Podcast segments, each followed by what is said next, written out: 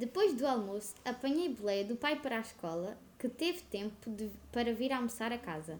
Estava livre dos aper, apertos sufocantes do autocarro, mas não imaginava o que me esperava.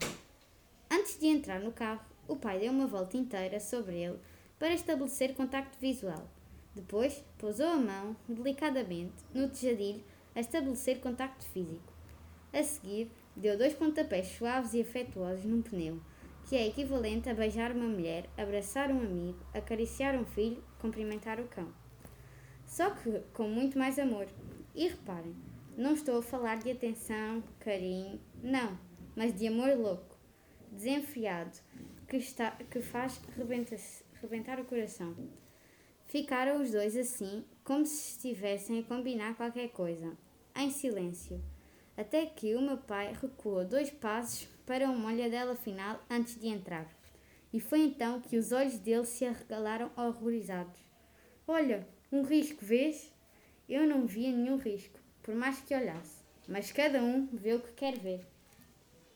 Eu estive a ler um certo do livro Estanhão de Álvaro Magalhães e aconselho as outras pessoas a lerem porque é uma história que relata a vida de um rapaz que pensa que é um extraterrestre, que pensa que veio de outro planeta e que ele, ele constrói invenções que diz que serem útil, úteis, úteis para ajudar a família.